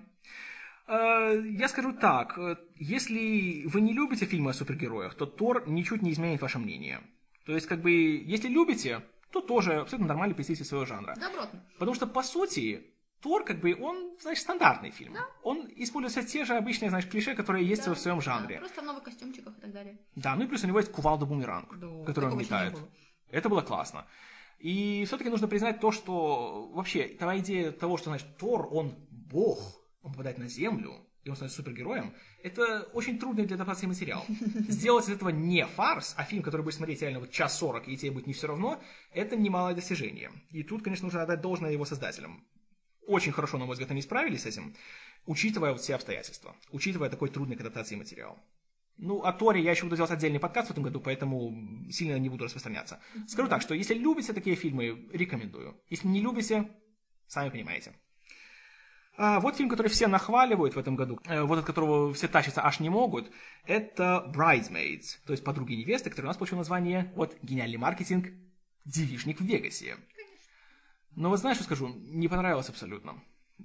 Все говорили, какая остроумная такая комедия, классная, смешная такая, знаешь, тем более с женской точки зрения. Тут все героини женщины, и сценаристки женщины, то есть как бы типа вот как бы такая пацанская комедия только для девочек. Я не знаю, может, девочкам понравится, хотя сомневаюсь, я таких девочек не знаю. И, ну, А про что там? короче, Набились есть... девочки? Нет, нет, все абсолютно не то. Русский перевод это абсолютно страшный обман. В общем, есть э, главная героиня, которая играет э, Кристен Уиг из шоу Saturday Night Live, и у нее есть подруга, которая собирается выйти замуж. И она уже думает, что, а, ну мы с тобой такие подруги, и всю жизнь там, значит, вместе были, давай я тебе организую, значит, там, и девишник там, и свадьбу буду планировать, все остальное. Ну, естественно, она все запорола. Нет. Нет? Тут оказывается, что у этой ее подруги, которая выходит замуж, есть новая знакомая, которая является женой ее начальника. Ее играет это Роуз Берн. И... она тоже вызывается сделать то же самое. Да, но она богатая, понимаешь, она влиятельная. А вот у нашей этой главной героини, у нее вся... нет. У нее вот нет уже денег, у нее был свой бизнес, но тот прогорел, у нее своя пекарня была. И при этом у нее личная жизнь вообще в полном хламе, потому что у нее есть э, ухажер, э, Джон Хэм его играет, но при этом реально он, знаешь, он не ухажер, он Понятно. они ничего не делают, кроме того, что они просто, ну, дружно имеются. И плюс он, он страшный пошляк, он... Это слово пихарь. А, это пихарь называется? Окей, он пихарь. Это не надо будет запикивать. И вот, в общем, такая вот ситуация. И вот постепенно она, она все-таки пытается как-то вот перетянуть одеяло на себя, но вот та богатая все время побеждает, и вот так вот Короче, весь фильм идет. Война невест, только теперь с подружками. По сути, да. И причем в Вегас они даже не попадают. У них есть такая идея, значит, отправиться на самолете, но потому что наша главная героиня там, ну, ввиду разных обстоятельств, она делает шум на самолете, их высаживают, и ничего не И получается. кто побеждает? Побеждает бедная, и они со всеми мирятся. Да? Примерно так, знаешь, да, побеждает дружба и так далее. Но реально фильм... Проблема в том, что он безумно затянут. Он тоже идет- он идет 2 часа 15 минут. Комедия идет 2 часа 15 минут! И самое страшное, что сцены очень затянуты. Вот это продюсировал Джад Апатов, или Апатау, как его по-разному называют. В общем, человек, который сделал 40-летнего девственника, немножко беременную и все остальное. У него есть такая проблема. Он любит, когда актеры импровизируют, но при этом он не знает, когда сказать «стоп», как и его режиссеры. И при этом тут есть хорошие сцены, реально смешные. И когда смотришь сначала, то, значит, смеешься и думаешь, о, как классно, как все весело. Но когда сцена уже длится минут пять, то ты хочешь, перестаньте, давайте уже дальше, продолжайте, я вас умоляю. А они еще продолжают. Вот так же идет весь фильм. Проблема в том, что у него сценарий очень не сфокусирован. Он как, с- как э, смотрится как набор скетчей, а не как полноценный какой-то сюжет. И мне не понравилось. Плюс там есть страшнейший скатологический юмор. Э, Там есть сцена, где одна героиня в бутике, потому что главная героиня сводила их в ресторан, где они съели что-то отравленное. Они приходят в бутик, значит, примерять э, свои платья, и у всех начинается страшное несварение. Все бегут в туалет. В туалете только один унитаз, а их пять штук. И, разумеется, Понятно. одна сразу же садится в раковину и давай, разумеется, садится та, которая самая толстая, которую, как ни странно, номинировали на Оскара за это. Серьезно, Мелисса Маккарти, которая исполняет эту роль, номинирована на Оскар. Другая побегает в туалет, э, этот, э, Унитаз? к унитазу, она в него страшно блюет. Прибегает третья, она не успевает себя удержать, она блюет на голову той, которая блюет в унитаз. Понятно. Итак, это пирамидка. Ну и, к счастью, потом все заканчивается быстро, но, знаешь, сам факт, вот в таком фильме, который называется себя супер остроумным и оригинальным, я смотрел, я думал, что я смотрю, на что я трачу свою жизнь. Размягчение мозгов. В общем, очень грустная ситуация, и печально то, что все тащатся от этого фильма. Я не понимаю, почему. Даже моя любимая Эмма Стоун сказала, что это был ее любимый фильм за год. Я, конечно, понимаю, что никто не, не идеален, но печально. Ладно. Дальше фильм, который я не смотрел, но смотрела ты, и я его смотреть не собираюсь. И не смотри. «Пираты Карибского моря 4». Ой, у меня была такая традиция с моей любимой подружкой. На каждых пиратов мы шли в кино вместе и все время чего-то ждали. И, в принципе, ждали, не ждали, но мы не жалели, что мы туда ходили. Пираты 4 идут сколько? 4 часа? Ну, не 4, По-моему, ладно. 2.40 или сколько так. Ну, около трех, да. В общем, фильм мне ужасно не понравился, он дико затянут. Опять там пришли эти романтические сопли, которых как-то убрали благодаря тому, что убрали Киру Найтли и Орландо Блума. Теперь пришли какие-то другие сопли. Э, Любовь с русалкой, русалка тоже человек, ну, в том плане, что негры тоже люди, вот, э, и так далее. Ну, короче, опять очередное продвижение этой политкорректности и всякой фигни, никаких приключений нормальных нет, короче, жутко, нудно, неинтересно и все такое. Ну, честно говоря, мне кажется, уже даже и Джонни Депп сдулся. Но я себя разочарую. Планируется еще пятый и шестой фильм. Я понимаю, почему планируется, потому что там опять начинается такая ерунда, которая нравится большинству народа, всякой там массе населения. Несмотря на все это, фильм собрал по миру 1 миллиард 43 миллиона 871 тысячу и сколько? 802 доллара. Ну, конечно, Миллиард. он соберет еще больше, в смысле, что он соберет много, потому что это долгожданная серия, ее снимали достаточно долго, ну, да, перерыв был большой, и как бы все ожидали чего-то хорошего, хорошего, ожидали, ожидали, ожидали и не ожидали. Нет, я просто из принципа не буду ее смотреть. Не Я, я не могу. Мне просто жалко своей жизни на такие фильмы. Я все время ходил в кино на вторую часть. И, честно, я проклинал все на свете. Нет, я любила все части, и первую, и вторую, и даже третью, где уже Джонни Депп совсем свихнулся, но здесь, как бы, по-моему, не докурил Джонни Депп. Ты опять слишком тихо говоришь некоторые вещи. Понимаешь, вот я их не слышу, они- докурил а остальные... Джонни Депп, не докурил А, Джонни. Вот хорошо, теперь лучше так каждый Давай раз. дальше. Только не три раза, а с одного. Понятно. Ладно. А, ладно, вышел еще фильм «Полночь в Париже», новый фильм Вуди Аллена, который тоже сейчас номинируется на Оскары, но я его еще не видел, поэтому это будет на следующий раз. А вот фильм, который я видел, но лучше бы я его не смотрел. Э, The Hangover Part 2, то есть «Мальчишник 2. Двоеточие из Вегаса в Бангкок». Вот знаешь, э, насколько мне понравился первый «Мальчишник в Вегасе», настолько же я плевался от второго фильма. Причин здесь много. Ну, ты его не смотрел, так что я сразу буду тебе лекцию читать. Давай. Во-первых, это абсолютно тот же самый фильм. Все точь в точь. Каждый сюжетный ход повторяется. Просто вместо Лас-Вегаса теперь Бангкок. Ага. Вот и все. А кто женится? женится этот э, Эд Хелмс, который был э, в очках. Стоматолог, который. Давай. В общем, у него как А на бы... ком? У него новая невеста азиатка. А, понятно. Та, которая была, которая была Хеттер Грэм, в первой Ага. части ее убрали. Абсолютно без всяких объяснений. Понятно. Не, я не знаю почему, Она а зря. милая. Она была милая, да. Но проблема в том, что теперь смотри, что происходит. Они попадают в Бангкок, разумеется, опять нажираются, опять Зак Галифанакис все всем портит. Они теряют в этот раз брата невесты. И его надо найти. А они в Бангкоке, они ничего не знают, и они должны найти. Оказывается, разумеется, как обычно, они наделали кучу всякого шума, устроили кучу всяких драк, там сожгли какое-то здание. И знаешь, в чем вся проблема? Одно дело, если ты делаешь это у себя на родине, и ты получаешь за это какие-то последствия. Как было в первой части, допустим, угнали полицейскую машину, потом от полицейских получили хорошенького втыкаря. Или там, знаешь, им угрожали смертью, там и все остальное. Тут же они такие вещи здесь вытворяют в, это- в этом фильме, что просто вообще ни одна, знаешь, даже самые либеральные нормы морали это просто не потерпят. И доходит даже до того, что они приходят в полицию, потому что полиция, видите ли, нашла человека с тем именем и фамилией, которого они ищут. Но оказывается, какой-то старикан, какой-то буддийский монах, которого они украли из, из храма. Они его забирают и спрашивают, а где тот? Типа, где па- пацан? Ну, мы не знаем. Вот у него были документы, тут имя и фамилия. Они спрашивают, вы что, не посмотрели ему на лицо? Это же не тот же человек. Ну, извините, мы такие занятые, мы не смотрим.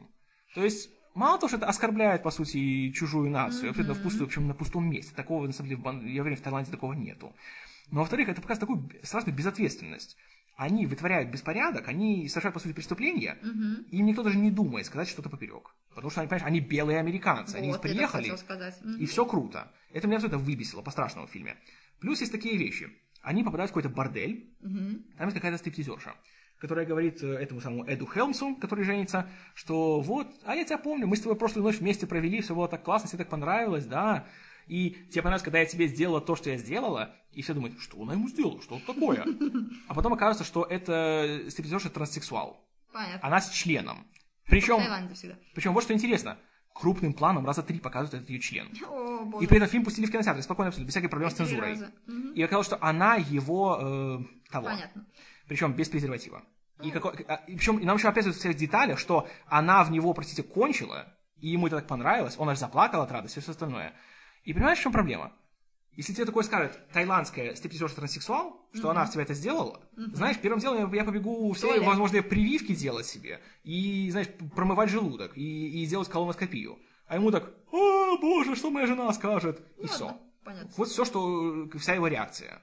Это реально, просто это, это, это оскорбляет. Это бескусица, это не смешно, и это просто, я не знаю, это, это неприлично. Дальше больше, больше, больше, больше всяких какашек и все. Увы, и вот так вот весь фильм, просто по нарастающей сплошная пошлость, и реально просто не смешно.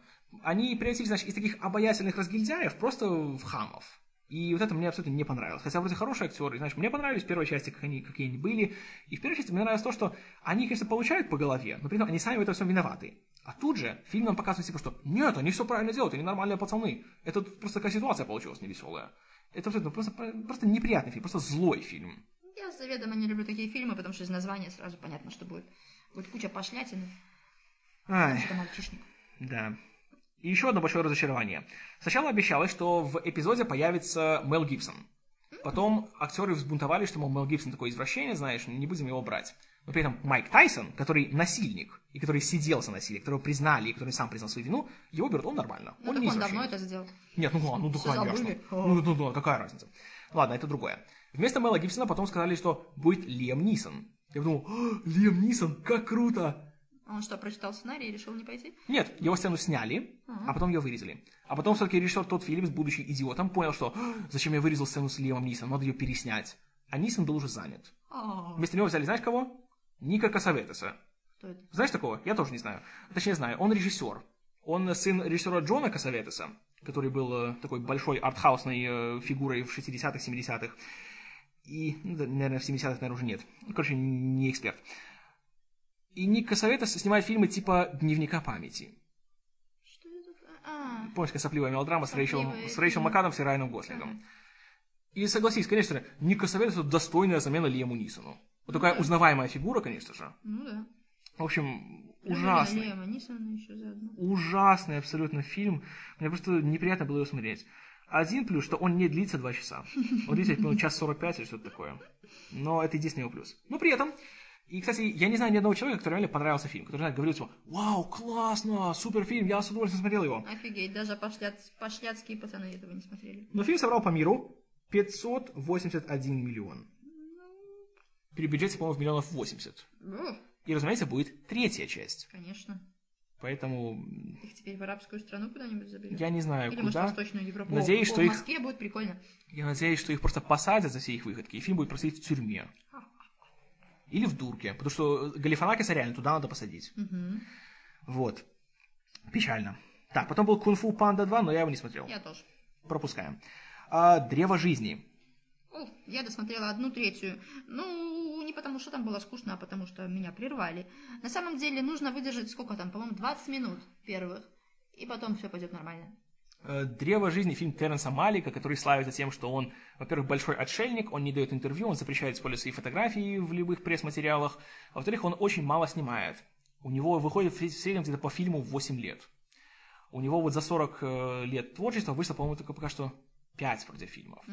Но Древо жизни, если честно, знаешь, я долго тоже откладывал просмотр, потому что думал, что ясно, это будет интеллектуальный фильм, философский, тем более он взял золотую пальмовую ветвь в Каннах, и я думал, что, о, нет, это будет скучно, надо подготовиться к нему.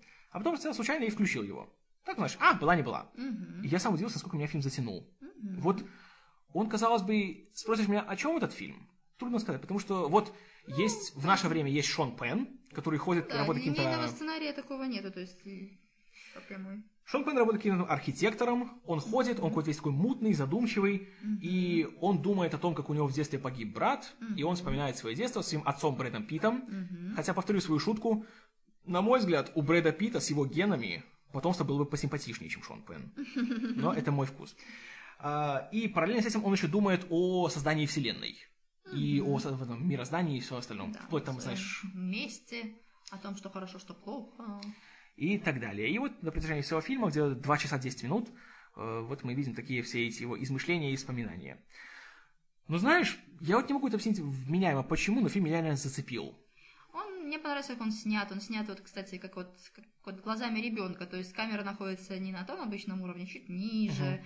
Потом все эти блики, все эти... Ну, в общем, реально нас переносит немножко в детство. То есть мне очень понравилось, потому что я на самом деле да что там вспомнила свое детство, но вот именно такими детскими глазами. Какие-то вот такие фразы, такие голоса. Очень красиво все сделано. Вот. Тоже такие немножко детские мысли, которые на самом деле нифига не детские.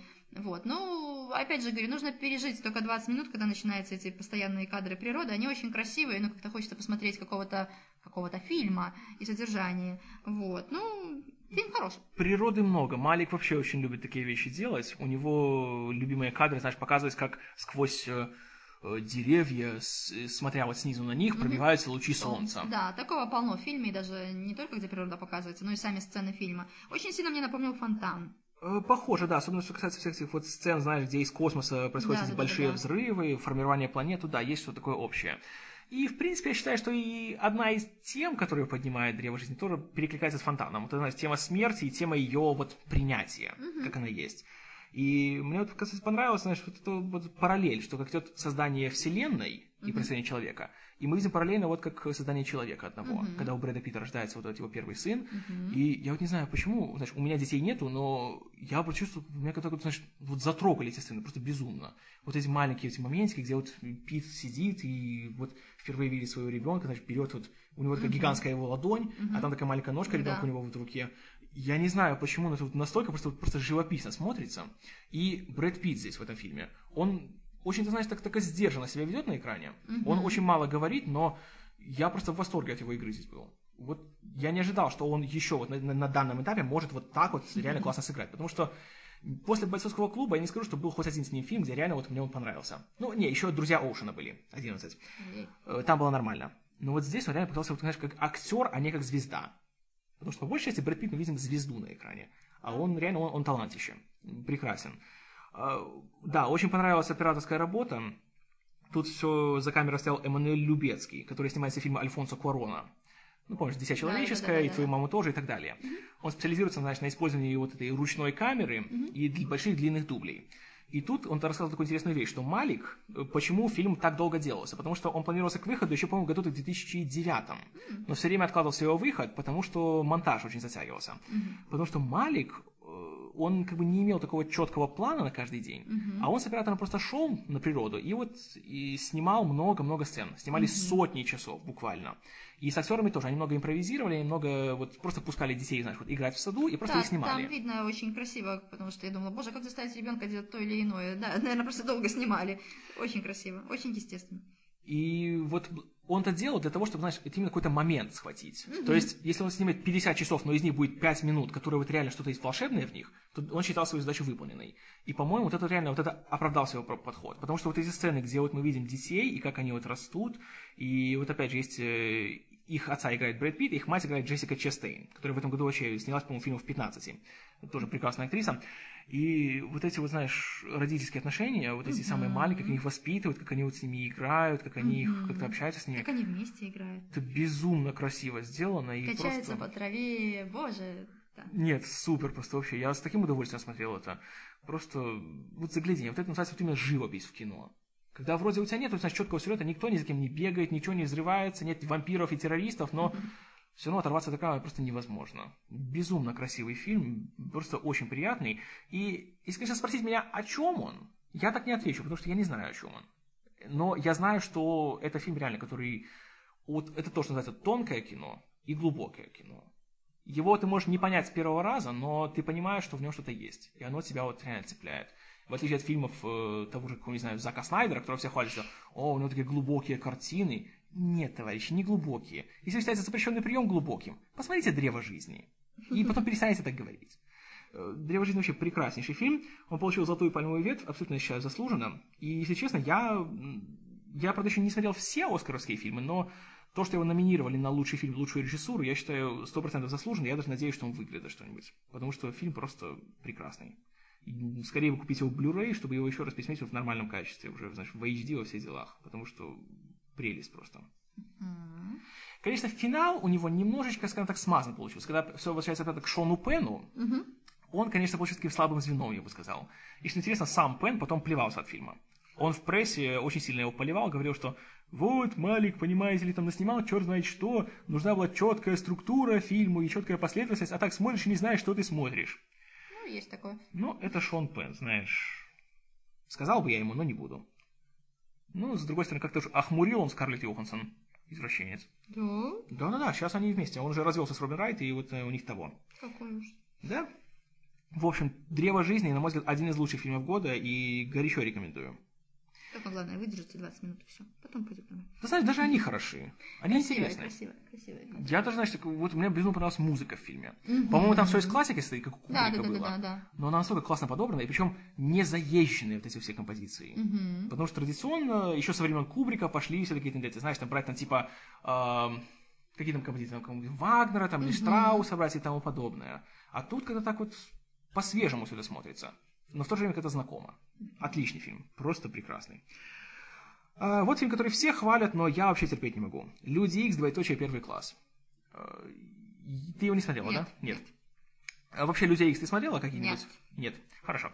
А, значит, долго не буду о нем. В общем, фильм, который вне всех говорить, вау, классно, лучший супергеройский фильм года и тому подобное, что после позорных людей X3 и Росомахи это будет возвращение вообще к корням, будет суперфильм. Я смотрел и думал, «Э, мы об одном и том же фильме говорим или нет?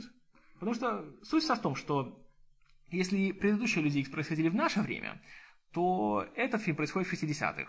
Начиная с 40-х, потому что один из героев, э, один из злодеев, он был э, пленником концлагеря, mm-hmm. и у него есть суперспособность, значит, манипулировать металлом. Mm-hmm. То есть он может, там, значит, там, его, принимать всякие его разные формы, там, его управлять может и тому подобное. И все начинается в этой же сцене. Эту сцену мы уже видели в первом фильме. Но тут нам показывают, что произошло прямо вот еще дальше в ней. Mm-hmm. И увидев это все, его к себе вызывает начальник концлагеря, адский фашист, который говорит Кевин Бейкон. Uh-huh. Ну, если у Кевина Бейкона фашистская такая внешность, такая немецкая, знаешь, типичная, арийская.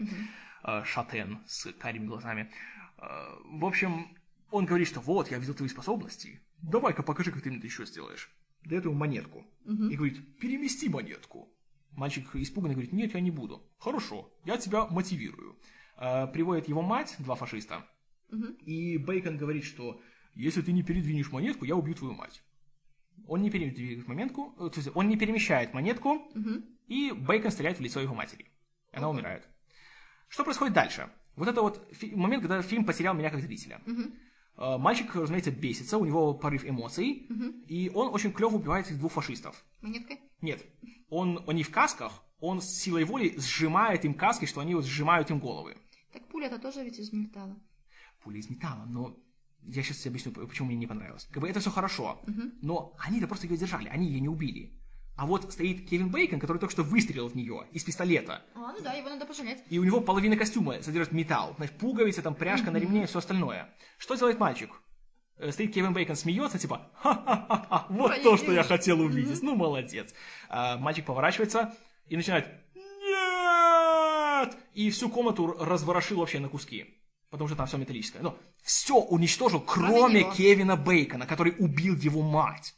Почему? Потому что он же злодей. И он должен убить его в конце фильма. Я настолько чувствовал себя вот реально, что меня держат за дурака в этот момент. Понимаешь, я человек, который обычно довольно терпимо относится к таким вещам. Я как бы э, принимаю такие вещи охотно. Но здесь меня это просто выбесило абсолютно. И все, что идет дальше, это такая тоска просто страшная. Хотя есть, конечно, хорошая вещь. Там этого повзрослевшего, этого Магниту, как его зовут, играет актер Майкл Фассбендер, который прекрасен, который должен получить Оскара, но, конечно, не получит в этом году, его не номинировали.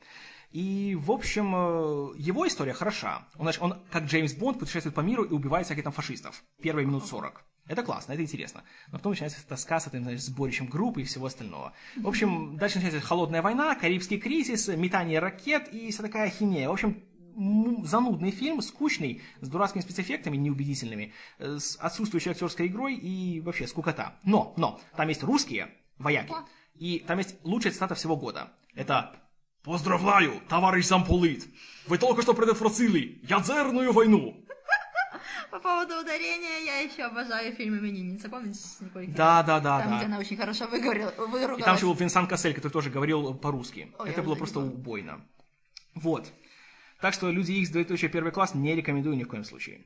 Ну и, к сожалению, по причинам, независимым от нас, э, мы должны сейчас пока что прерваться. И это будет, наверное, конец первой половины наших с тобой разговоров. Да. Я не знаю, будет ли вторая половина уже вместе с тобой, или уже я один ее буду записывать. Там мы с тобой будем смотреть по ситуации. Разберемся. Вот. Но ну, а пока что ваши комментарии, отзывы, гневные или не очень, пожалуйста, оставляйте к самому подкасту. Все почитаю, на все постараюсь ответить. Спасибо за внимание. С вами был Киномен. И я. Пока.